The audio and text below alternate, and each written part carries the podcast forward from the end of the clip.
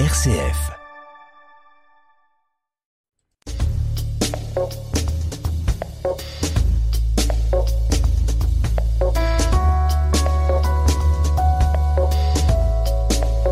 Décryptage, Natacha Coq. Bonjour à tous, bienvenue dans Décryptage. À nos côtés aujourd'hui, Marie Stas, journaliste pour Catobel. Bonjour Marie. Bonjour Natacha. Et nous accueillons aussi Sarah Pousset, journaliste pour RCF. Bonjour Sarah. Bonjour Natacha. Alors, au programme, on va d'abord s'intéresser à la motivation ou justement à la démotivation qui anime les travailleurs en ce moment. Ensuite, on va aller faire un tour sur nos smartphones et bien au-delà puisqu'on va parler des QR codes. Ces fameux codes à réponse rapide qui permettent bien des actions entre nos téléphones et le monde réel, souvent pratiques et étonnants parfois. Et puis, place à vos zooms. Un petit indice sur vos zooms? Sarah et Marie On parlera d'eau de mon côté. D'eau, et vous Marie? Moi, quelque chose d'inédit. Mhm, bon, on a peut-être à la troisième partie en tout cas pour euh, savoir de quoi vous allez parler. Et puis euh, évidemment on accueillera Pierre Granier pour la chronique dimanche. Allez, c'est parti. On le vit depuis euh, de longs mois maintenant et on le sait bien, la pandémie de Covid-19 a un impact important sur notre quotidien, forcément sur la santé mais aussi sur le moral et la motivation. C'est à cette dernière qu'on va s'intéresser ici mais pas à n'importe laquelle, la motivation des travailleurs. Une étude a été effectuée entre autres par l'Antwerp Management School et l'Université de Gand en novembre et décembre dernier. Près de 2300 employés et 327 employeurs ont été interrogés. Résultat, 39% des travailleurs estiment que la pandémie a un impact négatif sur leur mental. Des chiffres qui vous étonnent, Sarah et Marie? Euh, Ben pas vraiment. C'est vrai que le contexte de la pandémie est vraiment particulier et pour le travail aussi, ça influence euh, nos façons de travailler, nos contacts, surtout avec les collègues. En fait, tout l'informel qui euh, peut aider euh, dans une journée de travail est un peu supprimé avec les nouvelles façons de travailler, notamment à distance. Donc ça ne m'étonne pas que ça bouleverse un peu nos quotidiens. Et vous, Marie? Voilà, ce que je veux rajouter, c'est que c'est important de voir qu'il y a 60% quand même de travailleurs pour qui c'est pas euh, c'est pas un impact négatif, donc la majorité euh, le vivent quand même bien. Après 40%, c'est sûr que c'est énorme. Je rejoins Sarah à ce niveau-là, c'est que euh, c'est pas facile pour eux être chez soi entre quatre murs. Bon, euh, on n'a pas tous la chance d'avoir un bureau pour scinder maison et bureau. On n'a pas tous euh, la chance de pouvoir avoir des activités extérieures et tout. Donc, euh, c'est sûr que le mental en prend un, un sacré coup. Comment est-ce qu'on peut expliquer cette démotivation? Eh bien, je pense qu'il y, a plusieurs raisons, mais c'est sûr que la pandémie a un peu changé nos façons de fonctionner. Et comme le disait Marie, c'est important en fait d'avoir quand même une frontière, même si on télétravaille, entre justement le travail et la sphère personnelle je pense qu'au début de la pandémie, plusieurs personnes se sont dit, ben chouette, enfin, je suis à la maison, je suis dans mon salon, je prends mon ordi euh, limite euh, dans le canapé et je travaille comme ça. Mais au final, ça scinde pas du tout nos mondes. On n'a pas cette frontière où quand on rentre chez nous sur le chemin du travail, où on change les idées, où on rentre à la maison, on est heureux de rentrer, etc. Et donc je pense que c'est vraiment ces temps qui sont mélangés, qui peuvent un peu euh, bouleverser notre état d'esprit et du coup aussi la, la, motivation au travail et puis surtout aussi le, manque de contact. Je pense que ne pas être sur place et avoir du contact avec ses collègues, avec son employeur, bah, ça motive au final. On, on a des idées qui naissent en, en, se voyant en vrai et là les contacts sont différents. Oui, Marie, vous avez quelque chose à ajouter? Totalement d'accord avec Sarah. Donc c'est important, vraiment, on le dit depuis le début euh, de la pandémie, de se lever, de se préparer, de ne pas rester en jogging dans son canapé, ça c'est clair. Et puis alors d'avoir une pièce, un, un concon euh, où on va vraiment avoir euh, son univers pour le boulot et ne pas être dérangé. Et puis alors euh, pour pour la motivation, bah, clairement la relation de les collègues, mais aussi de nouveaux challenges, des, des formations, pourquoi pas. Et puis parfois des petits cadeaux des employeurs, des discussions, une petite rémunération, quelque chose qui, qui motive encore plus en ces temps de la crise sanitaire. Il y a trois critères qui importent le plus pour les travailleurs selon certaines études. Il y a d'abord l'autonomie, puis il y a l'appartenance à une équipe ou à une structure, ou encore le développement des compétences. Ça, c'est possible à faire chez soi, tout seul en télétravail? Bah, ça doit s'apprendre en fait. Je pense que c'est vraiment en termes de de nous, la relation à notre employeur, au travail, etc., il y a des modifications, mais il y a aussi beaucoup de défis justement pour l'employeur en termes de, de ressources humaines. En fait, c'est vraiment un département et des techniques à réinventer pour moi. C'est-à-dire qu'effectivement, l'autonomie, c'est important. On est en télétravail. Et du coup, il faut pouvoir faire confiance. Je pense qu'il y, a des systèmes de télétravail où chacun peut un peu travailler comme il veut tant que le travail est fait. D'autres où il y a des systèmes sur l'ordinateur pour surveiller les connexions, etc. Là, c'est c'est énorme. Comme, enfin, je veux dire, ça ne, ça ne crée pas du tout une relation de confiance à son entreprise, à son employeur. Donc, c'est aussi beaucoup plus compliqué. Donc, euh, clairement, il y a des valeurs à, à réinventer au, au niveau des ressources humaines. L'autonomie est pour moi euh, le plus important et le plus peut-être réalisable en temps de, de télétravail, c'est-à-dire que un travailleur ne veut pas ressentir cette oppression euh, de l'employeur euh, et du coup, ce qui est possible à faire, c'est vraiment de, de, prendre des initiatives et à partir du moment où on a fait ses preuves que le travail est réalisé en temps et en heure, bah pourquoi pas se faire son propre planning et puis voilà, être flexible et, et vraiment donner du sens à ce qu'on fait. Euh, pour moi, c'est important et c'est réalisable en télétravail. Mais ça demande un travail quand même important. Peut-être au début. Faire tout ça. Je pense que, que là, normalement, euh, tout a pu déjà être mis en place. Ça fait quand même de longs mois, voire euh, des années pour certains qu'on est en télétravail. C'est pas prêt d'être terminé. Après, je suis quand même intimement convaincue qu'un retour une ou deux journées par semaine, c'est quand même bon pour le moral parce que ça, on va rien pouvoir faire par rapport aux collègues, même des petites vidéos Teams ou, ou, voilà Skype, se voir en, en vidéo surveillance, enfin en vidéo euh, conférence plutôt, bah ça ne remplace pas euh, le, vrai moment qu'on sur le lieu de travail. Mhm. Je voudrais repartir sur votre mot. Vous parliez de pas rester en training. Il y a un des critères importants, c'est l'épuisement. On reste chez soi malgré tout et euh, justement on travaille, travaille, travaille. Parfois on fait bien plus que ses heures. On s'occupe aussi, mais par exemple si on a des enfants, on s'en occupe aussi oui, c'est ça. Comme on le disait, c'est on cumule tout en même temps. Il y a aussi mine de rien, en fait, je pense sur le lieu de travail, on croise des collègues, on va prendre un café, etc. Et donc, même si on est productif, il y a d'autres distractions qu'on n'a pas quand on est chez soi, par exemple seul dans son bureau, où on peut être vraiment focus sur une tâche pendant plusieurs heures. Alors ça a l'avantage pour des tâches justement qui demandent de la concentration, etc., d'avancer beaucoup mieux. Et à l'inverse, c'est vrai, comme vous le dites, que peut-être on, on, est chez soi, donc on se sent un petit peu coupable. Hein, pour certains, il y a ce sentiment, cette relation, on n'a pas l'employeur, etc. On se dit, est-ce que je suis, je dois travailler, je dois faire mes heures, mais au final, si on a mieux avancé parce qu'on était mieux concentré, eh bien peut-être que les heures sont faites, la, tâche est faite. Donc c'est aussi une, une façon d'appréhender notre façon de travailler, notre travail euh, différemment. Et je voulais revenir sur le, aussi sur le sentiment d'appartenance que vous aviez évoqué parce que ça me semble essentiel de de malgré la distance, de garder, en fait, c'est ça, ce sentiment, cette proximité entre l'entreprise et l'employeur, que même si on est en télétravail, qu'on puisse, comme Marie le disait, avoir euh, je ne sais pas, une attention pour Noël, pour les fêtes, ben, il y a toujours quelque chose qui se raccroche, ou même organiser des activités différentes, c'est-à-dire qu'avec la pandémie, on ne peut plus trop se voir en intérieur, etc. Mais pourquoi pas organiser un jogging euh, ensemble, enfin je ne sais pas, des choses en extérieur ou des... Faut motiver hein, le personnel. Oui, ça, mais des activités alternatives pour quand même avoir un sentiment de mhm. d'appartenance, un sentiment d'équipe avec des collègues, etc. Donc vous allez organiser un jogging pour RCF en fait ou... Ah mais oui, totalement, vous ne, vous ne le saviez pas, c'est notre prochaine Ah non, c'est Catobel, hein, Marie et moi c'est Catobel, donc euh, on tous ensemble. bon, à retenir, chers, chers auditeurs, on vous dira la semaine prochaine si on a été courir ou pas. Et vous Marie alors? Bah, je rejoins euh, encore une fois Sarah, donc important de, de peut-être tenir un, un, planning, un horaire, parce que exactement, on, on, a tendance à faire toujours plus. Et, et c'est vrai que moi, la première, parfois, bah, j'ai une lessive qui tourne, elle sonne, bah j'ai envie de la pendre. Et du coup, on se dit ah là j'ai pris une pause que j'aurais peut-être pas pris quand j'étais euh, sur le lieu de travail. Donc c'est vraiment important de se mettre un horaire, des tâches, et une fois qu'elles sont accomplies, de pouvoir se dire c'est bon, j'ai fait ce que je devais faire aujourd'hui, je n'ai pas à culpabiliser, et là c'est ma vie privée.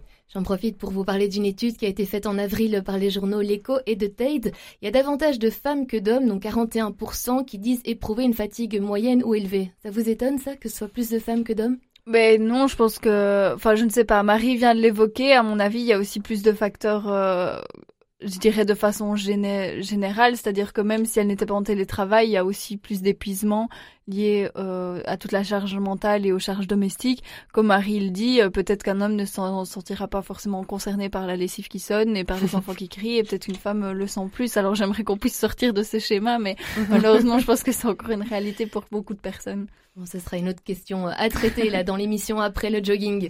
Alors du côté des employeurs, ils ont aussi été interrogés et on leur apporte une prise de conscience. Est-ce que justement c'est à eux à remotiver leurs employés? Pour moi, c'est la base. C'est eux qui chapeautent un peu les, les équipes. Donc euh, chacun est chez soi et c'est aux employeurs de prendre le temps de discuter. Et comment? De les, de les écouter ben, en organisant pourquoi pas euh, des, des petits rendez-vous, peut-être pas une fois l'année, mais un peu plus vu que, vu que la, la, la, situation, la situation est un peu anormale, de prendre le temps de les écouter, de savoir euh, ce qui va, ce qui va pas, s'ils le vivent bien ou pas. Et puis, et puis de mettre en place des alternatives, des jogging, pourquoi pas, comme Sarah le disait. Décidément. De, de voir si tout va bien.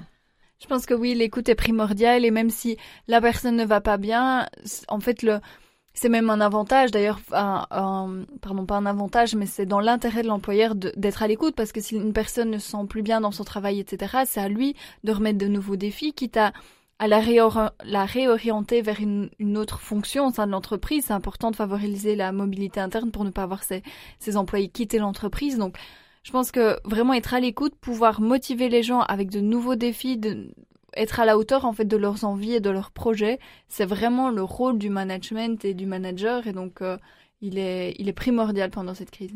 Donc quelque part, le Covid a été utile. Mais je pense que ça fait quand même plusieurs années que le milieu des ressources humaines est conscient euh, qu'on parce que je veux dire, euh, le télétravail a été étendu à beaucoup plus de fonctions, mais il y a déjà vraiment des secteurs, je pense au secteur, euh, je sais pas, bancaire, assureur, etc. Il y a quand même un petit temps qui, qui peuvent télétravailler certains jours par semaine, que c'était déjà dans la culture de l'entreprise. Donc je pense que ça fait un petit temps que le milieu essaye de s'adapter, mais là, tout a été précipité, donc forcément, on a plus vite vu les ce qui marchait, ce qui ne fonctionnait pas, et donc ils ont dû euh, s'y adapter. Alors oui, le, le Covid, on va dire, a, a eu un intérêt, c'était un peu le crash test et on va pouvoir en, tirer les leçons par après. Il y a certains sites qui proposent des idées pour remotiver euh, son personnel. Alors j'ai envie de vous en citer quelques-unes. Il y a Soyez reconnaissant, déléguer et donner plus de responsabilités, favoriser la formation continue, encourager la créativité et créer des moments d'échange informels, récompenser, motiver ou fidéliser. Ce sont toutes des choses que les employeurs doivent avoir en tête et hors Covid, évidemment.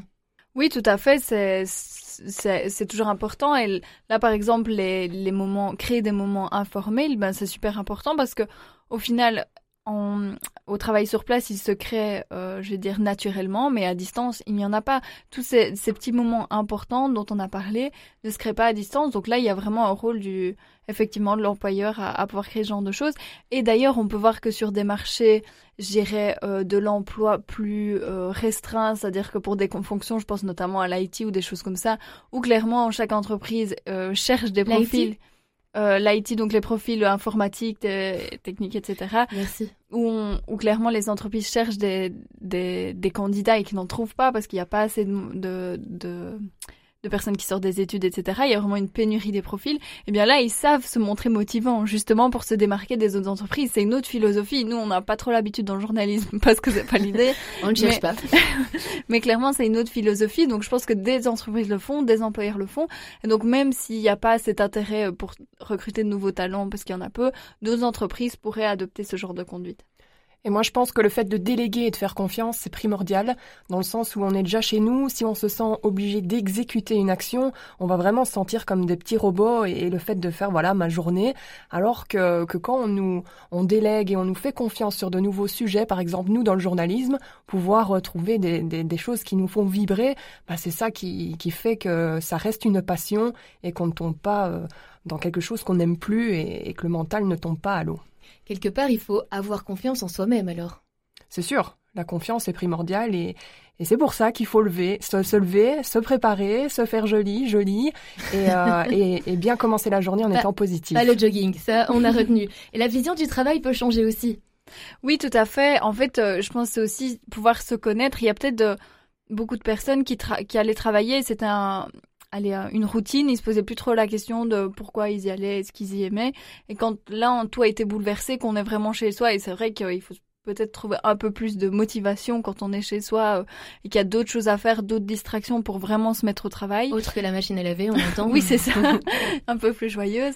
Eh bien, il faut trouver la motivation, mais du coup, c'est peut-être le moment aussi de se poser les bonnes questions euh, pour revoir ses, ses envies, ses projets. Est-ce que ça me plaît ce travail? Qu'est-ce que j'aime faire? Qu'est-ce que j'aime pas? Faire justement Est-ce que je peux en, en, parler à mon employeur pour essayer un peu de, changer ou de... Oui, c'est ça, de changer mes tâches, de refaire un point? Je pense que c'est important pour garder cette motivation à long terme. Est-ce que ça peut nous permettre de penser le futur autrement? Par exemple, se dire, ben, ce boulot, j'y suis absolument pas adapté, je n'aime pas du tout ce que je fais. Bon, ce sera pas facile pour la suite, hein. peut-être qu'il faudra refaire une formation, etc. Et on est bien d'accord, on change pas de boulot comme ça euh, du jour au lendemain, mais ça permet une autre réflexion peut-être. Je suis intimement convaincue que ça, a été le cas pour énormément de personnes qui se sont rendues compte en fait que ce qu'ils faisaient, ben, c'était pas vraiment ce qui les faisait vibrer au quotidien. Et, du coup, ben, justement, c'est l'occasion de faire des formations à distance et de, de se poser les bonnes questions sur ce qu'on veut faire parce que la vie elle est trop courte et qu'à un moment, ben, si on veut faire autre chose, eh ben, il ne tient qu'à nous de le faire. Oui, je pense que la recherche de sens, en fait, dans son travail, savoir ce qu'on fait, pourquoi on le fait. Ça fait plusieurs années qu'on voit qu'il y a beaucoup de personnes qui changent de carrière, hein, qui se reconvertissent totalement dans un milieu très différent. On voit que de plus en plus, et même les personnes qui sortent des études, il y a, il y a plusieurs études qui ont porté là-dessus, les jeunes candidats recherchent du sens dans leur travail et posent d'ailleurs beaucoup plus de questions à leur employeur sur l'entreprise, euh, sur certaines valeurs éthiques également, pour avoir vraiment des valeurs et un sens en accord avec leur, euh, leur personnalité. Là, on parle de démotivation, mais après le Covid, est-ce que ces personnes qui ont réfléchi risquent peut-être de tomber justement en dépression parce qu'ils ne peuvent pas changer de boulot, parce que quelque part ce sera un effet négatif pour ceux qui ne peuvent, qui ont réfléchi qui ne peuvent malheureusement rien faire?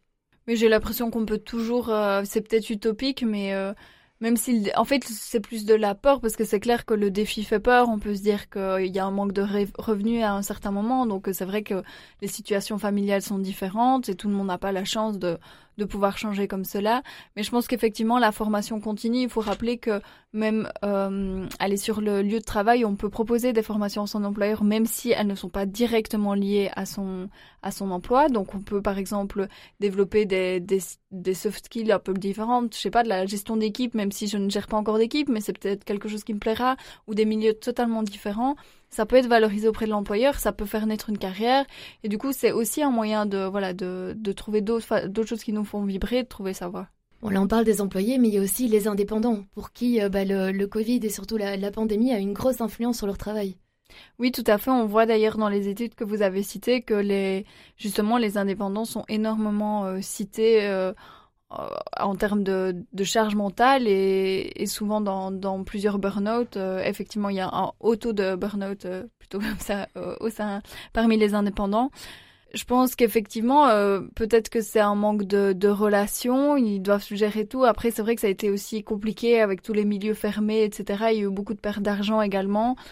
Euh, pour ces indépendants qui voilà qui voient leurs finances donc c'est aussi une, une, gestion totalement différente là le on va dire que le travail en fait est, est fort mêlé à la, à la vie privée aussi parce que forcément tous ces, ces soucis on les a en tête pour tout, enfin toute la soirée donc euh, effectivement c'est plus compliqué euh, d'avoir un, un, esprit euh, calme et serein. C'est sûr que, que je pense que chaque cas est, est à part, c'est-à-dire que pour les salariés, les indépendants ou qui que ce soit, ben il faut pas il faut pas généraliser tout ça. La situation n'est pas facile, il faut il faut rester fort et puis voilà, ne pas hésiter à en parler parce que comme on l'a dit, l'écoute, c'est très important et ça permet de ne pas se démotiver. Parce que là, on parle des indépendants, nous on parlait surtout des employés qui restaient chez eux, mais les indépendants sont, il y en a qui sont obligés, indépendants ou même employés, à sortir et aller euh, travailler justement mais du coup, c'est souvent des personnes qui ont moins de changements quand même, si elles peuvent toujours aller sur leur lieu de travail et que ce n'est pas en télétravail. Je pense à certains métiers qui sont impossibles de faire euh, à distance. On peut penser à tous les milieux de l'ORECA, au monde médical, au monde de la construction, etc. A priori, il y a peut-être un peu moins de changements du coup dans leur façon de, de travailler. Parce que nous, quelque part, on a de la chance d'être derrière nos micros. Ça permet, comme vous disiez, de, voir du monde. Parce que ça, c'est quand même un, impact important du fait d'aller au bureau et de, comme vous disiez, avoir un peu de, de contact humain, autre chose qu'avec euh, les enfants. Ou même, il y a des personnes encore qui vivent seules, pour qui le travail est essentiel. On voit le, le travail, on voit autre chose que les tâches qu'on est obligé de faire. On voit tout ce monde autrement, finalement, grâce au Covid c'est super important d'aller euh, d'aller au moins un jour euh, par semaine au travail et si on n'a pas euh, l'occasion et qu'on a l'obligation de rester toute la semaine en télétravail, il est important alors d'avoir des activités extérieures. Si on a un chien, d'aller promener. Si on a des enfants, ben pourquoi pas une plaine de jeu ou, faire des choses à l'extérieur ou, même à l'intérieur quand c'est autorisé et vraiment de, de, de, de continuer à vivre. Question personnelle, mais vous, vous faites quoi alors pour vous remotiver dans ce genre de situation? Eh bien, moi, je dois dire que au début, j'ai effectivement fait les mauvaises règles de télétravail où je travaillais un peu partout et je n'avais pas en fait d'espace. training, ça, non? Même pas forcément, mais c'est surtout l'espace, je dirais, délimité où j'avais pas, j'avais pas un appartement assez grand pour avoir vraiment un bureau, etc. Donc c'est vrai que ça, ça a été très compliqué pour moi au départ et maintenant avec euh, un peu plus de, de temps derrière moi, j'ai pu vraiment m'isoler, mettre des heures, effectivement, des horaires pareil des horaires sur le temps de midi et pas toujours continuer à regarder un œil chic par là, etc. Et avoir vraiment une sphère euh, dédiée au travail. Et puis quand je la quitte, euh, c'est fini. Et euh, voilà, c'est ça qui m'aide à, bien garder les deux sphères séparées et donc avoir aussi l'esprit l'esprit plus serein. Et quand j'attaque le matin, eh bien je suis en forme parce que ça m'a pas travaillé toute la nuit non plus. De mon côté, j'ai eu la chance là depuis deux ans de ne pas vraiment connaître ce télétravail. Donc de me lever quotidiennement, de me préparer, de sortir de la maison. Et puis quand c'était en télétravail, c'était quelques heures l'après-midi, donc euh, je le prenais plutôt bien, c'était sympa. Mais j'ai connu aussi, comme Sarah, le, côté appartement trop petit. On a un bureau, on est deux à vivre, et du coup, bah, on se marchait un peu dessus. Quand lui devait faire sa comptabilité, moi j'avais besoin du bureau pour, euh, pour enregistrer, et puis du coup, ben, il faut trouver des horaires même au sein de la, de la maison. Et là, certaines personnes remercient les inventeurs de boules qui est. Hein. je sais qu'il y en a beaucoup qui en utilisent pour le moment. Bon, on vous en avait parlé aussi, il n'y a pas que du négatif. Il y a euh, environ 6 personnes interrogées sur 10, donc 57%, qui estiment que le télétravail a un effet positif sur l'équilibre entre leur vie professionnelle et leur vie privée. C'est ce que vous avez dit finalement. Oui, tout à fait. C'est clair que pour les, enfin, on pense rien qu'en termes de trajet, tout ce qui est supprimé, le télétravail a aussi de nombreux avantages quand il est réparti comme on le souhaite. On parlait euh, tout à l'heure de charge domestique, de charge mentale, euh, ça peut aussi aider de pouvoir mieux se répartir les jours où on va au travail, où on est à la maison, même le contact familial. Enfin, avec les machines, jouer avec les enfants, par exemple. Oui, c'est ça. Euh, pouvoir les voir, pouvoir pas toujours euh, les mettre à la garderie, mais pouvoir, euh, je sais pas, terminer deux heures plus tôt, les reprendre et peut-être refaire une heure dans la soirée, si c'est comme ça qu'on fonctionne. Hein. Ça dépend. C'est vraiment adapté à chacun, mais c'est ça que je pense que ça nous a montré aussi, c'est pouvoir avoir de la flexibilité dans son travail. On n'est plus là pointé 8, 16, enfin en tout cas pas dans tous les métiers. Et du coup, quand on peut adapter son temps de travail, c'est vrai que c'est très bénéfique pour pour son bien-être et son bien-être familial. bah écoutez, elle a tout dit. Moi, moi je rejoins totalement Sarah à ce niveau-là. Euh, voilà. Bon, bah alors on va se concentrer sur l'enfant de quelqu'un d'autre, euh, quelqu'un qui chante d'ailleurs, ça les occupe, euh, ça les occupe toutes les deux hors du travail, enfin quoique, c'est le travail de cette personne-là, Pink, la chanteuse anglaise, ça vous dit quelque chose? Évidemment. Voilà, mais son, son travail, elle sait de chanter, et là on va l'écouter avec sa fille Willow Stage Art, elle a 9 ans, et on écoute le titre qui est sorti au début de l'année passée, Cover Me in Sunshine. À tout de suite.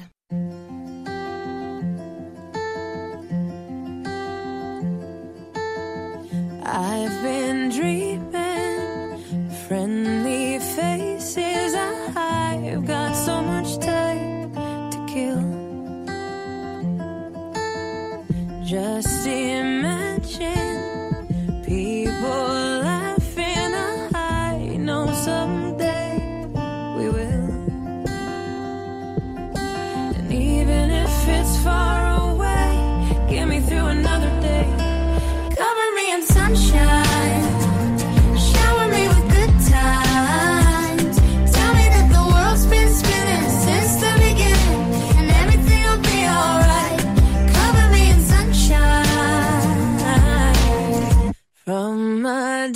J'ai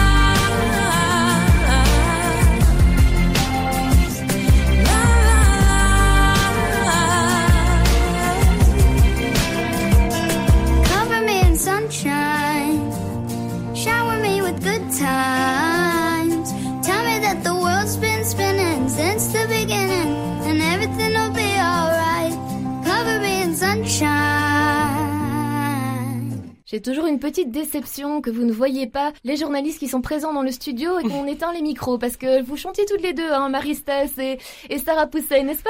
Non, bah oui. non, non, non. Forcément, vous allez dire non. Chers invités, de toute façon, la chanson est terminée, donc ne vous inquiétez pas, je vais pas vous demander de revenir dessus en chantant. C'est la deuxième partie de décryptage et c'est à ces petits carrés noirs et blancs en 2D qu'on voit euh, partout aujourd'hui qu'on va s'intéresser maintenant. Les fameux QR codes, c'est les quick response, les réponses rapides. Alors la plupart d'entre vous savent ce que c'est, mais je vais malgré tout redonner une définition tirée du site dictionnaire.orthodidacte.com. Alors je cite, un QR code est un type de code barre en deux dimensions le plus souvent de forme carrée et limité par des bornes dans ses coins. Ce code contient une information, soit URL, texte, numéro de téléphone, adresse email, etc. Ça c'est en scannant ce code avec un smartphone ou un autre appareil de lecture, on accède à l'information. Fin de citation. Alors on les utilise de plus en plus au quotidien sur nos smartphones et forcément ils dépendent d'applications. Ces QR codes ont de nombreuses fonctions, pratiques ou non, c'est ce qu'on va voir tout de suite. Alors Marie, avant l'émission, vous nous avez parlé de l'initiative étonnante d'un jeune entrepreneur breton qui implique ces QR codes justement. Alors je propose qu'on introduise le sujet en en parlant. Donc dites-nous, quelle est-elle cette application? Alors je ne sais pas le nom de l'application, mais en tout cas, euh, elle sert en fait à scanner un QR code sur une tombe. Voilà, pour avoir des informations sur la personne décédée. Donc ça peut être des photos, des vidéos ou des souvenirs. Et donc ça permet de créer, de garder du lien et euh, de visualiser ce qu'il y a euh, sur cette personne sur la tombe. Alors c'est une idée qui remonte déjà de 2014, donc en Amérique un petit et en Espagne. Mais on la voit enfin arriver ici en Belgique et en France. Donc c'est tout nouveau. Moi j'en avais jamais entendu parler. Une idée qui vous intéresse quelque part, Sarah Ou qui vous Eh choque bien- ou qu'est-ce que- Quelle est votre pensée par rapport à... Je pense qu'il faudrait voir le résultat. C'est vrai que je comprends l'idée que une tombe sans photo, c'est vrai que ça paraît froid, que ça peut être sympa d'avoir la personne qui parle, un petit mot, une, une photo. Après, je vois aussi euh, tous les voyeurs qui peuvent aller euh, euh, scanner tous ces QR codes et avoir accès à tout ça alors qu'ils ne connaissent pas la personne et je ne sais pas, voilà, avoir des informations, enfin, tout, accès à tous ces documents alors qu'on ne connaît pas la personne, c'est peut-être vraiment, oui, un peu Ça du voyeurisme, Mhm. c'est ça. Mais, euh, mais pour la famille, en tout cas, je le comprends très bien. Bon, là, c'était euh, un exemple bien précis. Nous, va, on va maintenant parler des informations pratiques euh, générales sur les QR codes. Alors, comment est-ce qu'on utilise? Évidemment, on est obligé d'avoir un smartphone. Oui, c'est ça. euh, Ça se lit euh, via le smartphone, via en fait euh, le l'appareil photo. hein. On- enfin, on a, il y a des applications dédiées, mais c'est vraiment le, on scanne en fait ce QR code. C'est l'avantage par rapport à d'autres euh, systèmes où on récolte des informations, c'est que nous n'avons pas besoin de télécharger une application euh, spécifique pour euh, avoir, je ne sais pas moi, accès à l'entrée d'un restaurant, à un menu, etc. Là, on scanne l'information. C'est comme un fichier qu'on télécharge où on a directement accès à un site web. Et puis après, on le supprime et c'est fini. Donc c'est l'avantage que ce genre de système comporte. Mais il faut avoir un smartphone. Il faut avoir un smartphone et du coup, ça peut être problématique, surtout pour les personnes âgées qui restent avec euh, des Nokia ou avec des Doro, des, des téléphones qui n'ont pas forcément d'appareil photo ou alors euh, d'écran pour pouvoir euh, visualiser ce qu'on est en train de scanner. Nokia, on parle évidemment des 3310. et c'est- C'est ça, ce genre de Je vous assure, il y en a qui en ont encore. Ah, je donc, sais, mais euh, c'est ressorti d'ailleurs. Hein. mhm. Il, y a, il y a une Oui, mode comme ça cher, de reprendre. euh, C'est vintage. Bon, ce sont les soldes aussi. Hein. bon, on, on raconte des bêtises là. Donc ça implique d'avoir un smartphone. Et une fois qu'on a compris l'utilisation, c'est facile. Et finalement, on a toutes les informations sur soi maintenant. On a, on a plus besoin, par exemple, de, de papier. On n'a plus besoin de papier. Euh, ça peut être donc du coup une belle chose pour la planète, hein. Euh, que ce soit les transports en commun, les menus maintenant dans les restaurants, les affiches dans les consignes euh, sur des murs ou quoi. Il y a vraiment tout qui peut être scanné, donc ça veut dire moins imprimé de papier et donc respecter un peu plus la planète. Oui, c'est vrai. Après, pour le coup, euh, j'ai pas j'ai l'impression que c'était déjà le cas. En fait, maintenant, on a le QR code, mais je pense par exemple à tout ce qui est ticket de concert. Ce système existait déjà avant les QR codes, c'est-à-dire qu'on avait quand même euh, la place de concert sur son téléphone. C'était simplement un code barre, mais qui était scannable par la personne à l'entrée d'un concert, par exemple. Donc là, la version a changé. Elle a été propulsée via par la pandémie, etc. Mais il y avait déjà ce genre de système vraiment pour les événements, les tickets de concert. Je pense que ça fait vraiment longtemps que on n'est plus obligé de les imprimer à chaque fois et on a ces PDF euh, qui suffisent. Et ça, ça sert aussi à montrer son identité quand on part en voyage, etc. Le QR code est quand même euh, essentiel maintenant. Oui, c'est vrai que c'est ça qui est un peu paradoxal, c'est que c'est vraiment un outil dont on se sert pour des éléments insignifiants comme un menu euh, dans un restaurant ou un peu euh, des trucs inutiles ou si on veut avoir des informations sur une affiche, etc. Mais à la fois également pour payer avec son compte en banque ou à la fois pour donner des données euh, pour euh, oui vérifier l'identité d'une personne ou un ticket pour un avion, etc. Donc c'est un petit outil qui peut servir à beaucoup de choses, à la fois importantes ou pas, et donc se pose du coup euh, quelques questions de sécurité à ce niveau-là. Mhm.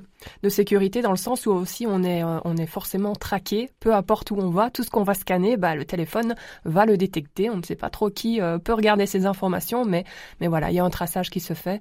Donc ça vrai pose que c'est quelque chose auquel on, ne pense pas spécialement, ça, mais ça fait peur. Mhm. Et on, l'utilise quasi quotidiennement hein, aujourd'hui. Donc on l'a dit, on l'a dit, les menus en rue. Euh, on peut même faire maintenant des CV euh, sous forme de QR code. J'ai vu aussi que dans les musées, on peut scanner des QR codes et on a toutes les informations qui se mettent. C'est très pratique, mais bon, ça nous trace. Donc euh, voilà. Et aujourd'hui, sur les QR, codes, voilà, le square, tout va bien. on, s'entend dans la rue, on l'utilise, mais malgré tout, c'était pas le but de la question. Aujourd'hui, on doit se faire vacciner contre le Covid et les QR codes, ça, ça sert à prouver qu'on s'est fait vacciner dans les restaurants, par exemple. Oui, le fameux euh, Covid Safety Kit ou passe sanitaire en France, c'est vrai que c'est via ce QR code, donc c'est quand même important. Alors il y avait justement eu le débat parce qu'en fait l'application c'est ça le problème, c'est que allez, tout le monde peut plus ou moins contrôler notre Covid Safety Kit vu que c'est à la fois chez euh, le restaurateur, euh, un tel magasin, un tel événement, etc. Et du coup, cette application est téléchargeable par tout un chacun. Et donc, euh, si on le faisait, on faisait l'exercice maintenant, je peux télécharger l'application et contrôler votre Covid Safety Kit. Et du coup, se pose la question quand même des des données. Est-ce que je suis censée savoir si vous, Natacha, vous êtes vaccinée ou pas, etc. Mm-hmm. Se pose vraiment la question, voilà, de la confidentialité de toutes ces données. Euh, voilà, je ne sais pas vraiment y répondre, mais c'est vrai que, euh, en tout cas, ça fait naître pas mal de questions. Après, pour rebondir sur ce que Sarah dit, c'est qu'aussi euh, maintenant on peut aussi télécharger des faux Covid Safety Kit et du coup, ben Sarah peut scanner peut-être mon Covid Safety Kit et je vais peut-être m'appeler Delphine ou que sais-je et voilà et ça passe crème. Donc cette, finalement cette preuve de vaccination bah, et cette preuve de, de, beaucoup de choses, eh bien on n'a pas de preuve justement. Non, c'est vrai que il y a moyen de, de faire des fous. Après, ça, je pense que ça a peut-être été le cas. Enfin là, c'est parce que c'est un enjeu sanitaire, mais ça a peut-être été déjà le cas sur plein d'autres choses. Revenons à ce billet de concert. Si quelqu'un avait réussi à faire un faux avec un certain euh, code barre qui fonctionnait, euh, je ne sais pas, peut-être que ça fonctionnait déjà à l'époque. Donc je pense que faire des faux, il y aura toujours moyen, euh, peu importe le système et peu importe, c'est ça, la sécurité autour.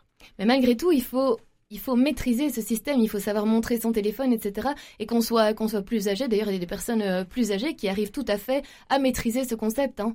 Oui, c'est honnêtement, c'est assez accessible. Hein. C'est vraiment juste scanner le, le QR code. Après, c'est vrai que ça demande, par exemple, d'avoir toujours son téléphone sur soi. C'est vrai que cet été. Euh, allez, j'ai tendance en vacances à un peu, euh, par exemple, laisser mon téléphone sur le côté où on n'a plus de batterie, etc. On l'a pas toujours dans son sac. Si on sort juste faire une course, euh, on l'a peut-être oublié. Mais en fait, non, on devait le montrer partout pour rentrer n'importe où. Donc c'est vrai que ça devient aussi euh, contraignant de pouvoir uniquement passer par ce moyen. alors le Covid Safety par exemple, on peut, c'est vrai qu'on peut l'imprimer et l'avoir sur soi. du coup, le QR code est, quand même scanné mais imprimé. Euh, mais c'est vrai que c'est voilà, c'est contraignant même dans un dans un restaurant de plus avoir un menu euh, normal. On, le retire carrément vous, vous avez déjà été dans des restaurants où vous n'avez absolument plus de menu et vous êtes obligé d'avoir ce téléphone en main La majorité des restos que j'ai fait, euh, oui, en effet, il n'y a plus de menu. Donc c'est vraiment le, le, QR code. Et souvent, je suis avec, par exemple, ma mère ou quoi qui ne comprend pas trop. Je suis obligée de scanner, de lui montrer, et puis donc je n'ose pas imaginer comment ça se passe pour les personnes âgées, mais je pense que au niveau des, des restaurants et tout, on ne l'explique pas assez. Donc, euh, mais ça peut être une bonne idée. Je trouve pas que je ne suis pas contre cette idée. Il y a, il y a vraiment euh, une, une, culture, il faut, il faut s'y faire. Mais ça implique vraiment une dépendance à son smartphone. Oui, puis tout ce qu'il y a autour, par exemple, là c'est vrai que dans le cadre, par exemple, des menus de restaurant, on a fait ça pour ne pas euh, donner un menu à chaque personne et qu'on doive les laver, etc. pour l'aspect sanitaire. J'espère qu'au-delà de l'aspect sanitaire, on pourra y retourner parce que typiquement, l'impact d'imprimer quelques feuilles pour un menu et par contre de tout le nombre de personnes qui viennent, euh, surtout quand une carte ne change pas dans un restaurant, de télécharger ça, la pollution numérique est bien plus importante que les cinq feuilles qu'on a imprimées pour un menu. Mhm. Donc euh, c'est totalement différent. C'est vrai que c'est contraignant pour la personne aussi. Ça enlève aussi le caractère humain. La personne qui vous dit bonjour, voici les menus, asseyez-vous. Ben non, là il y a plus. Donc c'est vrai que je pense que c'est un outil qui est utile, qui peut vraiment nous arranger à plein de niveaux. Je pense vraiment les paiements, etc. On le fait souvent, c'est super pratique mais il faut pas non plus en mettre à toutes les sauces euh, parce que ça n'a pas de sens. Justement, j'allais vous demander, vous parlez de paiement avec le QR code. Maintenant, on va dans les magasins, à la caisse ben, dans un supermarché, et devant ben, l'endroit où on est supposé mettre sa carte, on peut carrément montrer son téléphone maintenant. je crois qu'on ne peut pas utiliser plus de 50 euros, quelque chose comme ça, mais il suffit de montrer son téléphone. C'est quelque chose qui, change malgré tout. Ça peut être pratique, mais très dangereux. Donc ça, on ne, le dira jamais assez. Effectivement, on peut bloquer à, 50, voire à 25 euros euh, si jamais on a trop peur. Euh, ça permet d'éviter qu'on nous le vole et puis qu'on vienne nous dérober, nous dérober tout l'argent qu'il y a sur le compte. Et d'ailleurs, en parlant de ça, je tiens à dire qu'avec les QR codes, il y a énormément d'arnaques qui se font. Donc euh, très prudent, c'est bien beau de scanner, c'est facile, mais il faut toujours faire attention à ce qu'on scanne parce que dès qu'on le fait, ben ça peut euh, s'introduire dans votre téléphone et du coup, c'est comme ça qu'il y a des, des hackers qui qui vont sur votre téléphone et qui ont accès à énormément de données puisque sur le téléphone, on stocke énormément euh, vos, vos, mots de passe, vos, vos codes pour euh, les cartes bancaires. Donc faites très attention à ça. Vous faites bien d'insister dessus. C'est vrai qu'on n'y pense pas spécialement. Et surtout que je pense le QR code est quand même quelque chose d'assez nouveau. Et donc c'est vrai que je lisais un article là-dessus. Est-ce que vous savez faire la différence entre un bon ou un QR code euh, falsifié? Je ne pense pas pouvoir faire la différence, alors que sur d'autres techniques, typiquement les mails euh, avec euh, des arnaques, etc. Mhm. On, commence à connaître, on commence à pouvoir les détecter. Pareil avec certains messages qu'on reçoit. Et encore, euh, c'est pas le cas de tout le monde, mais je veux dire, on commence à connaître les choses, mais le QR code est assez nouveau, donc on voit pas encore trop les arnaques venir et les, les QR codes qui sont falsifiés. Donc comme le disait Marie, c'est vrai que il faut avoir ça en tête. Et est-ce que ça ne crée pas quelque part du stress parce qu'il faut toujours avoir son téléphone. Il y a quelque chose qui est, il y a de plus en plus de personnes qui se baladent avec leur batterie. Et finalement, si on a tout sur notre téléphone, eh bien, euh, il faut vraiment qu'il soit toujours euh, bah, sur soi et toujours rechargé. Sinon, on n'a plus moyen de rien faire finalement. Moi, ça me fait sourire parce que c'est vrai que je me vois totalement. Euh, je, j'ai toujours mon téléphone sur moi, toujours une batterie euh, euh, pas loin au cas où j'ai plus de, j'en ai plus sur mon téléphone. Et du coup, bah oui, ça peut être, ça peut être problématique pour certaines personnes dans le sens où, par exemple, mon, mon oncle, mon oncle Robert, ben il a, il a pas forcément de, de téléphone. Et donc, c'est un peu problématique dans ce genre de cas. Oui, tout le monde n'a pas son téléphone sous la main. Et encore, nous, on est des femmes et on a euh, quelque part la facilité d'avoir un sac. Enfin bon, il y a énormément d'hommes aussi qui ont, euh, bah, j'ai envie de dire des poches, mais dans les poches, on met pas tout. Hein. Mais Non, c'est sûr, oui, mais et puis c'est même euh, l'addiction, je dirais, au téléphone. Enfin, perso, j'essaye de, de pouvoir m'en défaire et là, de me dire que je peux pas le restaurant sans, alors que je sais que je vais pas l'utiliser. En soi, si je suis avec des personnes avec qui j'ai envie de parler, j'ai pas besoin forcément de mon téléphone. Mais là, pour le coup, si, je dois l'avoir. Donc c'est aussi créer une addiction ça fait peut-être un peu vieux jeu de dire ça, mais euh, oui, c'est créer encore euh, d'autres moyens, une autre addiction, on doit systématiquement l'avoir avec nous. Bah, c'est pas vieux jeu, c'est juste euh, réaliste. Est-ce qu'il y a une application que vous voulez conseiller à nos auditeurs? Où il faut utiliser ce fameux QR code, mais vous parliez de musée, etc. Est-ce qu'il y a quelque chose qui vous, qui vous dit comme ça là tout de suite? Moi j'en ai deux. Allez-y, deux c'est très bien aussi. Alors j'ai Shizam, qui est une, application donc pour scanner les, les fromages, cheese en anglais. Et donc ça nous permet vraiment de, de, savoir quel fromage est quel fromage. Et puis il nous propose aussi euh, quel vin on peut accompagner avec le fromage. Mm. Et d'ailleurs en parlant des vins, il y a, euh, ça s'appelle Vivino pour les vins. Et donc on peut scanner directement la bouteille et savoir de quelle année elle est, de quel pays, voilà. Ça, peut ça permet aussi de garder, oui, dans un, un, inventaire de ce qu'on a acheté, de savoir quand on doit la consommer, etc. C'est pas mhm. plus mal. Donc Vivino, hein, c'est ça? Vivino et, et Eh ben, écoutez, on, on retient. Et vous, Sarah? Vous, vous, êtes aussi Shizam et Vivino. Oui, moi j'utilise beaucoup Vivino. Bon, vous avez compris que c'était la... de ma tante. Ah, ben voilà. Vous avez compris que c'était la pause musicale. On va, on va rester donc euh, sur le vin et sur le cheese. On écoute les frangines qui nous incitent à, à prendre l'apéro. Hein. On les écoute tout de suite avec Donnez-moi. Je sais pas si c'est donner quelque chose à vos oncles, à vos tantes ou à, ou à tout le monde, mais en tout cas, elles vont nous donner maintenant. Ne bougez pas.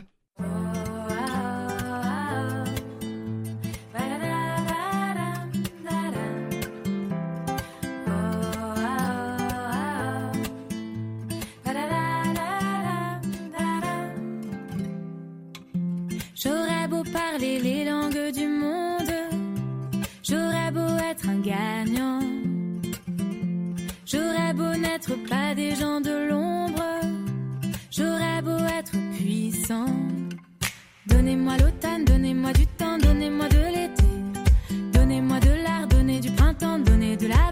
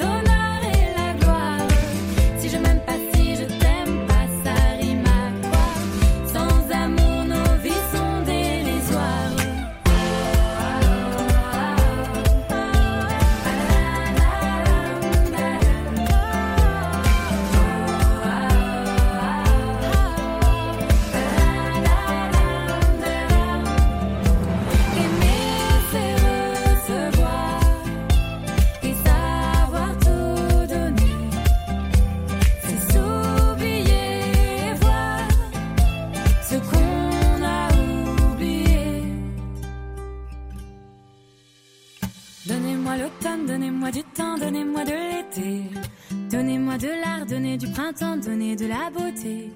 Donnez-moi de l'or, donnez de l'argent, donnez-moi un voilier. Oh, oh, eh,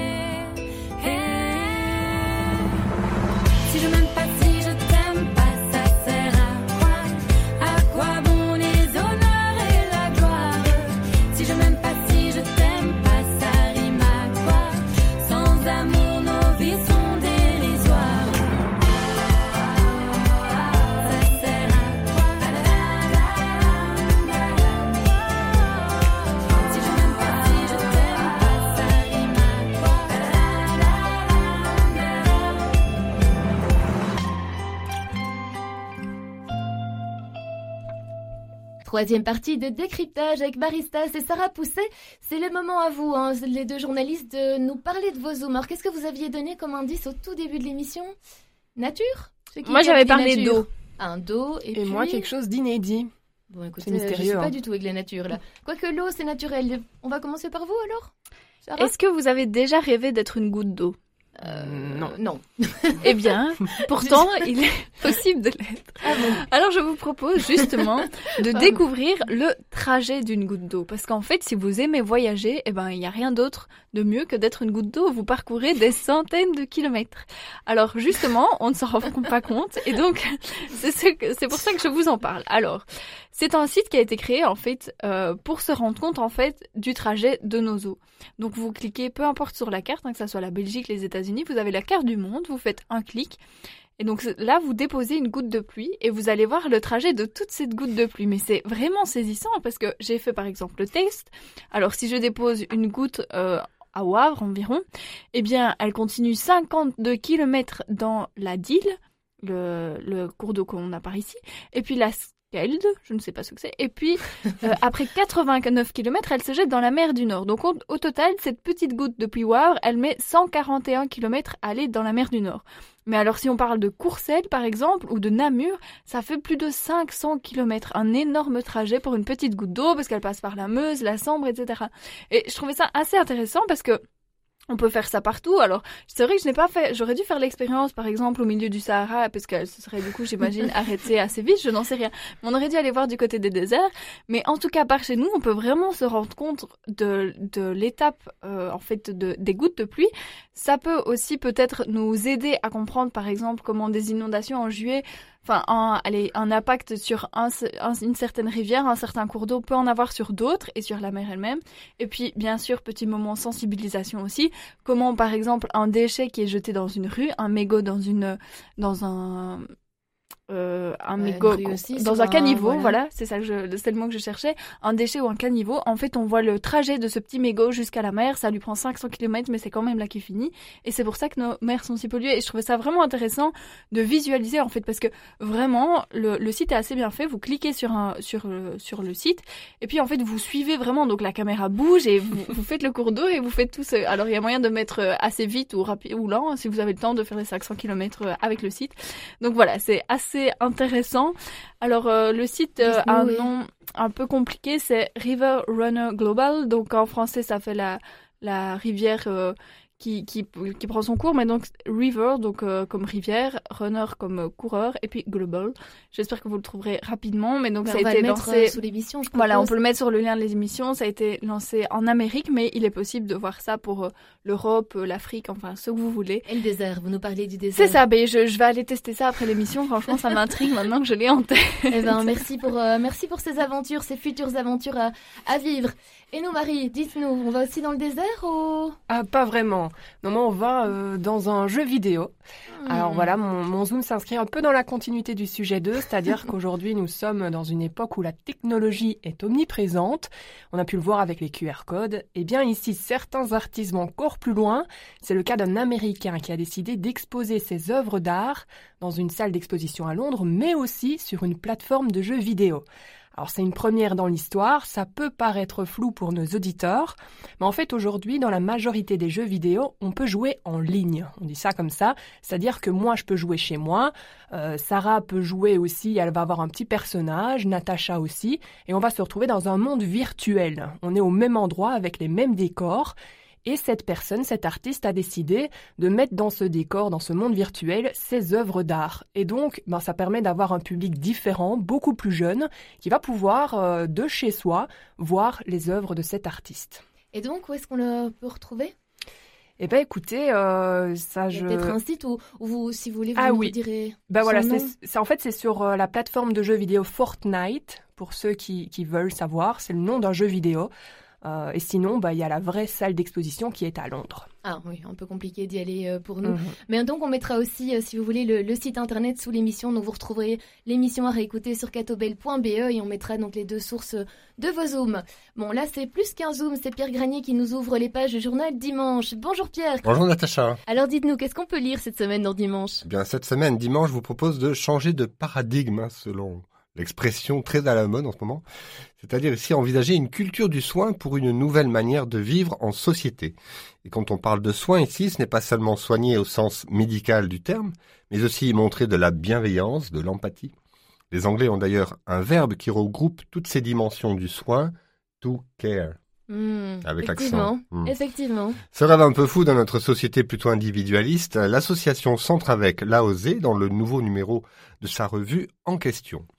Pour cela, elle a notamment interrogé la philosophe Laura Rizzerio, professeure à l'université de Namur. Et le premier enseignement de la philosophe peut surprendre, puisqu'elle estime que pour soigner, il faut d'abord que quelqu'un reconnaisse chez lui l'existence de quelque chose à soigner, ce qui reconnaisse donc sa vulnérabilité.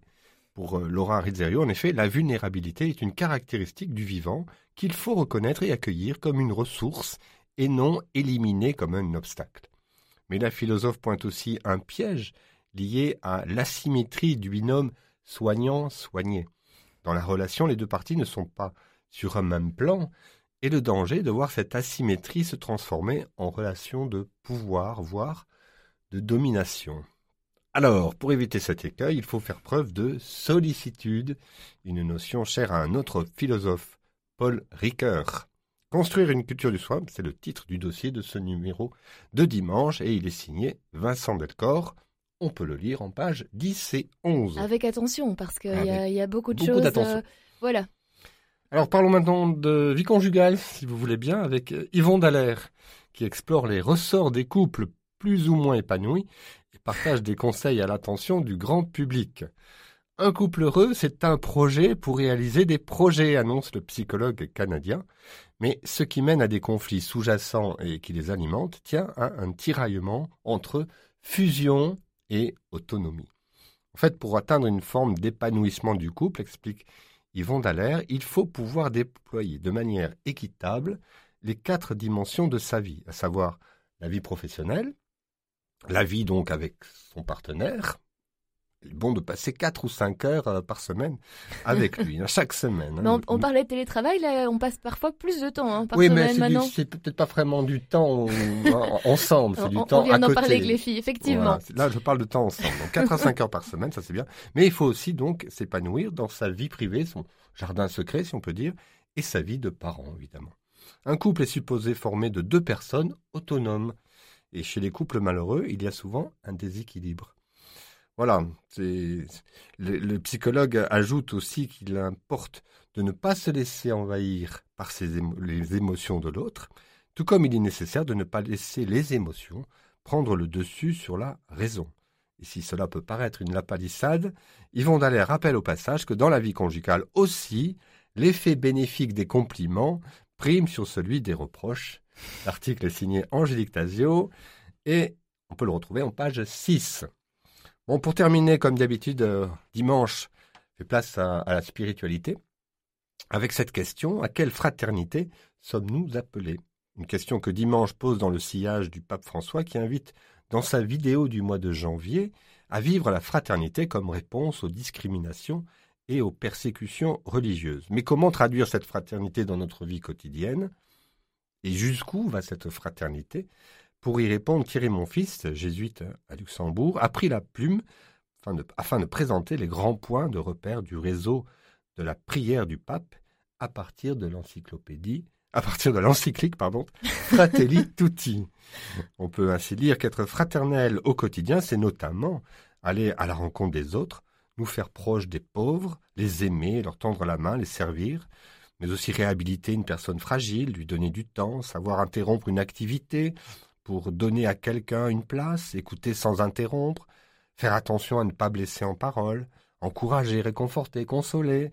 Tout ça, ça, ça, ça nous ramène un peu au sujet du quai. Hein J'allais dire, c'est oui, le... oui. aujourd'hui l'amour, c'est le, sujet de, la, de votre chronique. la hein. fraternité, la bienveillance, exactement, les valeurs très chrétiennes.